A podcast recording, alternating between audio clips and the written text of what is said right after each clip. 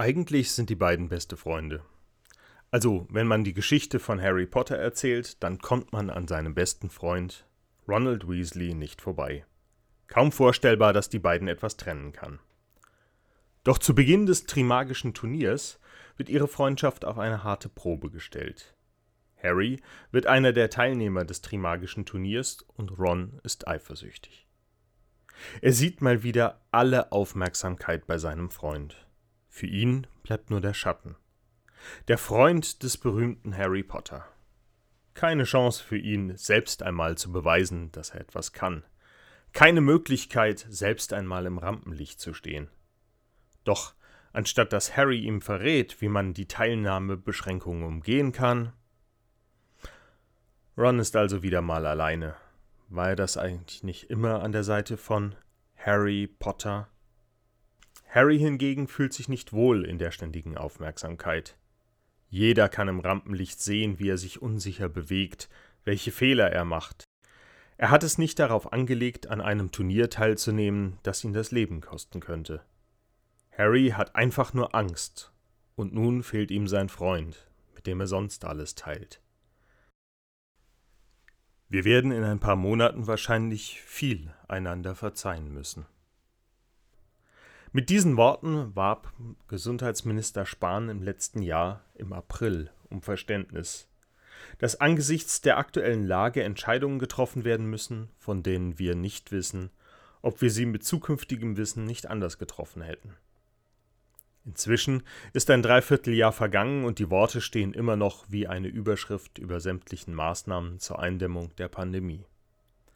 Es ist eingetreten, dass einige der Maßnahmen sehr wirksam geholfen haben, die Verbreitung der Krankheit und die Überlastung der Krankenhäuser zu verhindern. Andere Maßnahmen hingegen konnten wenig helfen, und schließlich hat jede dieser Regelungen auch Nebenwirkungen auf unsere Gesellschaft. Wir müssen uns um unsere Kulturbetriebe und Selbstständige sorgen. Manch ein Gastronom und Einzelhändler hat aufgeben müssen oder steht kurz davor. Und der soziale Zusammenhalt ist gefordert wie noch nie.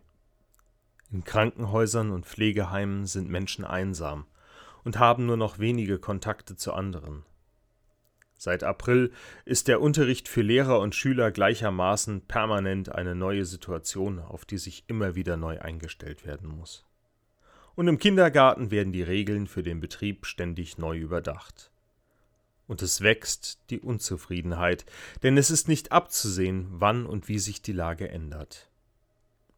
Nach einem schweren Jahr wollen viele gern jetzt das neue Jahr mit Zuversicht starten.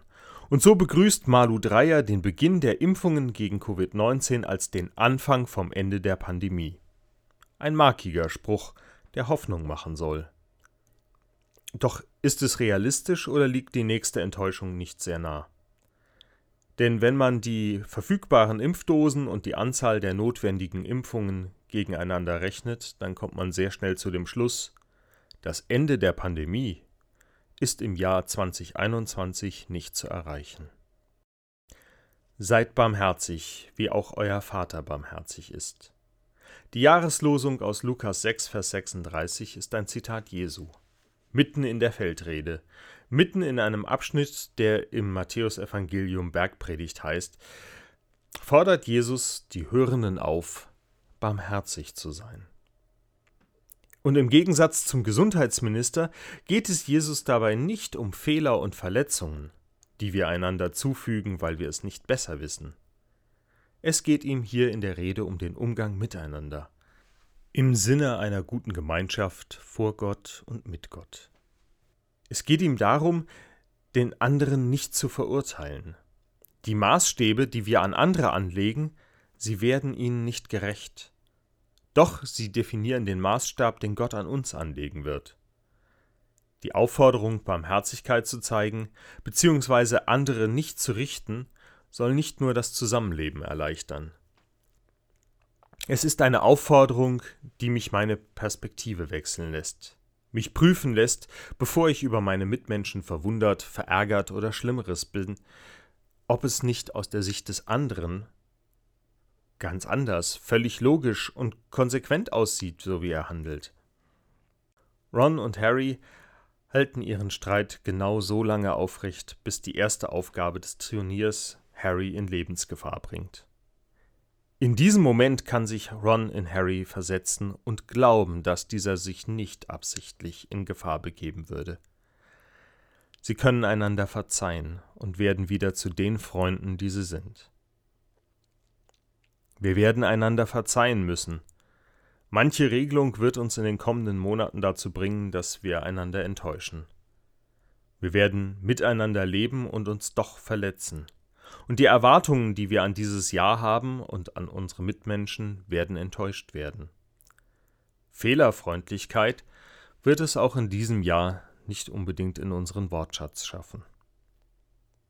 Seid barmherzig, wie auch euer Vater barmherzig ist. An diesem Anspruch werden wir scheitern. Ist es also eine Utopie? Ein Vertrösten aufs Jenseits? Ich weiß es nicht. Doch ich ahne, da wo es gelingt, dass wir einander freundlich und mit warmen Herzen begegnen, wo wir einander verzeihen und mit unseren Fehlern freundlich umgehen, da beginnt schon jetzt das Reich Gottes, ganz ohne Jenseits.